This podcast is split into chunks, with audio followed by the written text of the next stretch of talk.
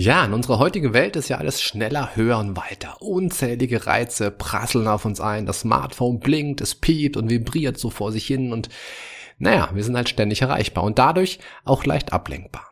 In dieser Podcast-Folge erfährst du, warum das aus psychologischer Sicht gefährlich sein kann und was du dagegen erfolgreich unternehmen kannst. Viel Spaß beim Reinhören. Was würdest du tun, wenn es keine Grenzen gäbe und du alle Möglichkeiten hättest. Herzlich willkommen bei Mind Skills to Go, dem Podcast für alle, die über sich hinauswachsen wollen. Mein Name ist Alexander Witt und ich freue mich sehr, dich hier zu begrüßen.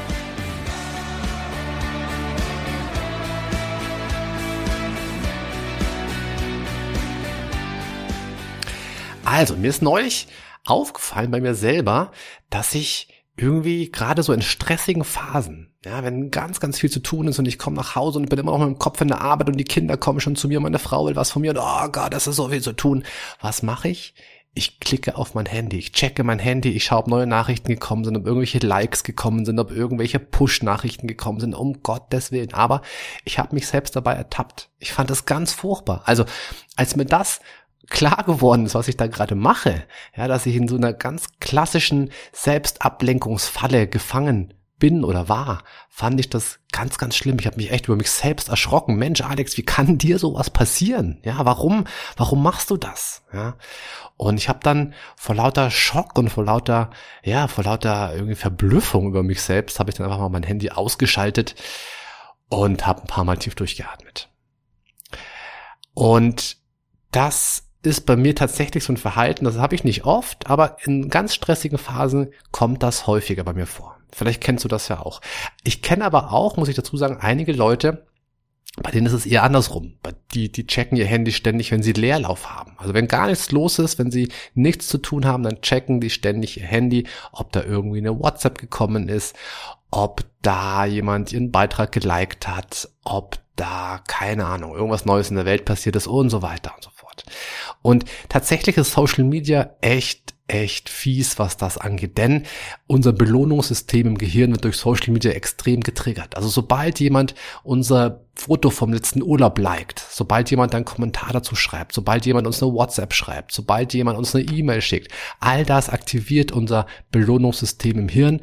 Also es wird Dopamin ausgeschüttet, es ist ein schneller Kick, es ist eine schnelle Belohnung, es ist im Grunde so ein bisschen wie so ein, wie so ein Bonbon, ja, wie so ein, wie so ein Stück Schokolade, was uns erstmal gut tut, aber halt nur für eine kurze Zeit.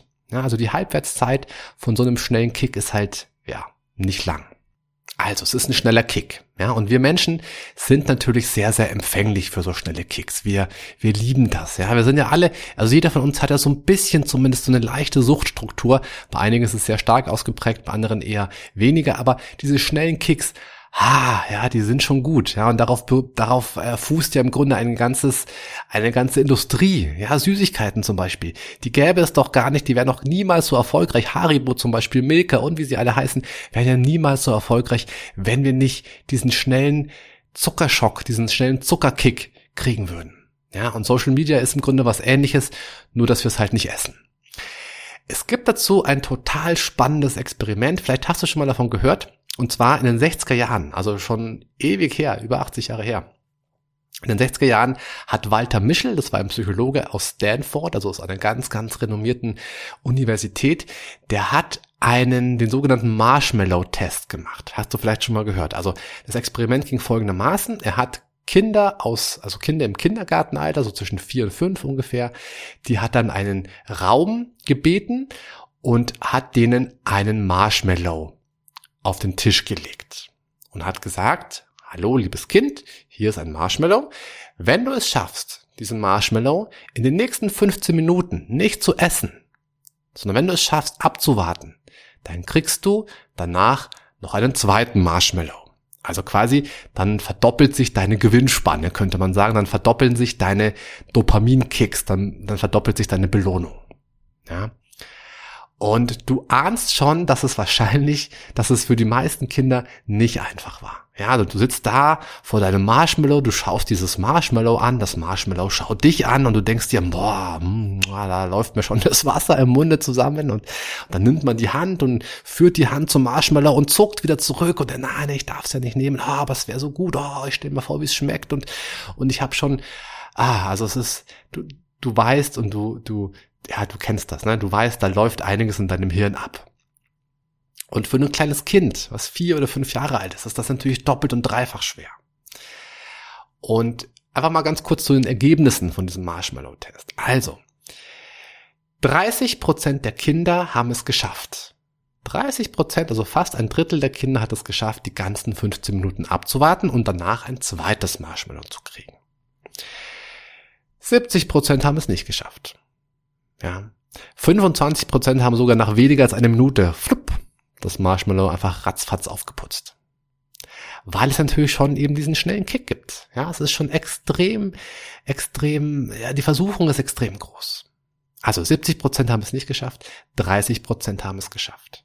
Das Spannende war dann, es wurden dann so Längsschnittstudien dazu durchgeführt. Das heißt also, die Kinder, die damals an einem Experiment teilgenommen haben, die wurden dann später nochmal erneut untersucht, als sie schon älter waren, als sie schon erwachsen waren dann. Und da wurde geschaut, okay, wie ist deren Leben so verlaufen?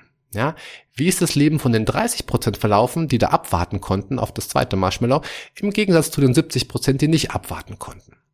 Und es haben sich erstaunlicherweise viele, viele Unterschiede gefunden. Also, die 30 Prozent, die wirklich es geschafft haben, abzuwarten, die waren deutlich besser in Bezug auf das Selbstwertgefühl, in Bezug auf Kritikfähigkeit, in Bezug auf Frustrationstoleranz, ja, da haben die einfach deutlich mehr Kompetenzen gehabt. Ihre späteren Paarbeziehungen waren deutlich stabiler und auch das Niveau des Bildungsabschlusses war deutlich höher. Außerdem wurden solche Leute, die, die, also die Kinder von damals, die, diese 30 Prozent, die nicht sofort dem ersten Impuls nachgegeben haben, die wurden auch deutlich seltener drogenabhängig und haben auch deutlich seltener andere ähm, ja, psychische Krankheiten entwickelt.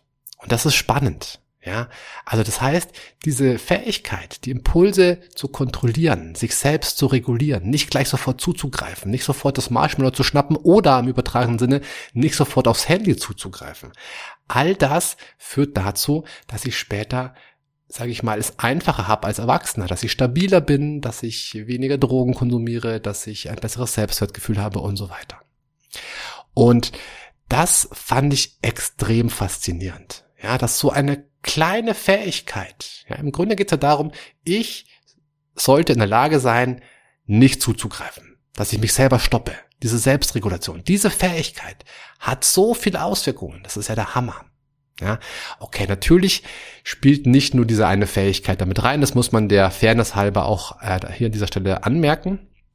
Natürlich spielen auch andere, andere Faktoren mit rein. Ja, zum Beispiel das Elternhaus, das, der, das Bildungsniveau im Elternhaus, ähm, ob ich jetzt arm bin oder reich bin, all das spielt auch mit rein. Ja, aber trotzdem spielt auch dieser eine Faktor mit rein, nämlich ob ich es schaffe, mich zurückzuhalten oder eben nicht. Und jetzt ist natürlich die spannende Frage, hey, wie kann ich das für mich jetzt nutzen? Denn wahrscheinlich bist du nicht mehr vier oder fünf, wenn du diesen Podcast dir anhörst, sondern wahrscheinlich bist du schon ein bisschen älter. Ja, aber trotzdem kannst du für dich einfach mal ein kleines Experiment machen. Also ich würde dir Folgendes vorschlagen. Wie wäre es denn, wenn du in Zukunft, also wir nehmen das statt dem Marshmallow, nehmen wir das Handy, ja, weil das Handy einfach so ein ganz, ganz großes Suchtpotenzial hat.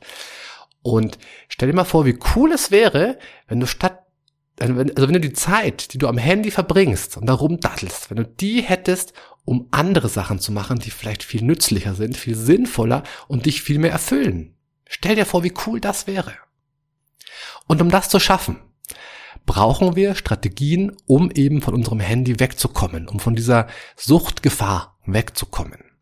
Und da habe ich drei Strategien für dich, die ich dir hier im Folgenden vorstellen möchte. Also Punkt eins, was du machen kannst, um von diesem ständigen Handygedaddel wegzukommen, ist lösche alle deine Notifications und alle deine Apps hau alles runter. Lösch Instagram, lösch Facebook, lösch TikTok, vielleicht sogar WhatsApp.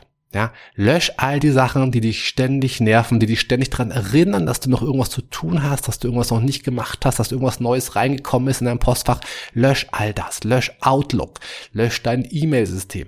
Lösch von deinem Handy all das runter. Ja, denn dein Handy eigentlich sollte es ja nur ein Handy sein. Ein Telefongerät. Nichts anderes. Ja, aber leider ist es in, im Laufe der Zeit zu einem Art Ersatz-Laptop mutiert.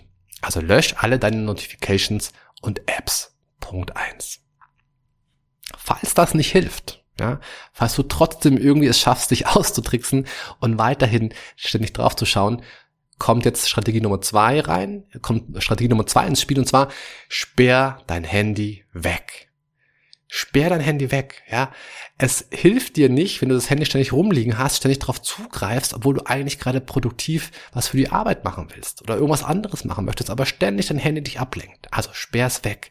Am besten in einen Tresor. Wenn du sowas nicht hast, sperr es in ein Zimmer, ja, in das Nachbarzimmer, wo du nicht ständig das Handy im Blick hast. Tu das Handy in die Küche, wenn du gerade im Wohnzimmer bist zum Beispiel. Und so weiter und so fort. Also tu das Handy weg, damit du nicht in die Versuchung kommst. Das war Strategie Nummer zwei. Dritte Strategie wäre, bevor du dein Handy in die Hand nimmst, bevor du auf den Knopf drückst, bevor du es entsperrst, atme bitte fünfmal tief durch. Ja, also atme tief ein und wieder aus fünfmal, vielleicht auch dreimal. Ja, und bevor du es nimmst, frage dich jedes Mal in Gedanken, brauche ich das gerade wirklich? Muss ich da jetzt wirklich gerade nachschauen? Also das ist die Frage. Und dann, ganz wichtig, gib dir eine Antwort. Ja, lass die Frage nicht einfach so im Raum stehen, sondern gib dir wirklich eine Antwort. Also die Frage ist nochmal, brauche ich das gerade wirklich, das Handy? Und dann antwortest du dir, ja, weil ich muss nachschauen, wie viel Uhr es ist. Okay, gut, akzeptiert. Ja, oder brauche ich das Handy gerade wirklich? Ja, weil ich muss dringend telefonieren. Okay, auch akzeptiert. Brauche ich das Handy gerade wirklich? Ja, weil ich muss auf Insta. Ah, okay, vielleicht brauche ich es doch nicht. Ja, und in dem Moment hast du so eine Art Filter drin, der dir so ein bisschen anzeigt, okay, wie wichtig ist es denn wirklich? Mache ich das nur, weil mir gerade langweilig ist, weil ich gerade Zerstreuung suche, weil ich mich gerade ablenken möchte? Oder mache ich das, weil es wirklich einen Sinn hat, dass ich jetzt aufs Handy zugreife? Also, diese drei Strategien, probier sie aus und erzähl mir gerne, ob es für dich funktioniert hat. Ich wiederhole nochmal. Punkt Nummer eins, lösch all deine Notifications und Apps. Punkt Nummer zwei, sperr dein Handy weg. Und Punkt Nummer drei, atme tief durch, bevor du dein Handy nimmst und frage dich jedes Mal, brauche ich das gerade wirklich? Und ganz wichtig, gib dir dann jedes Mal auch eine entsprechende Antwort in Gedanken oder auch laut, je nachdem, wie du halt möchtest. So, das war's für heute. Falls dir die Folge gefallen hat, gib mir noch gerne eine 5-Sterne-Bewertung auf iTunes oder auf Spotify. Und ansonsten hören wir uns gerne nächste Woche wieder. Ich freue mich schon drauf. Bis dann, dein Alex.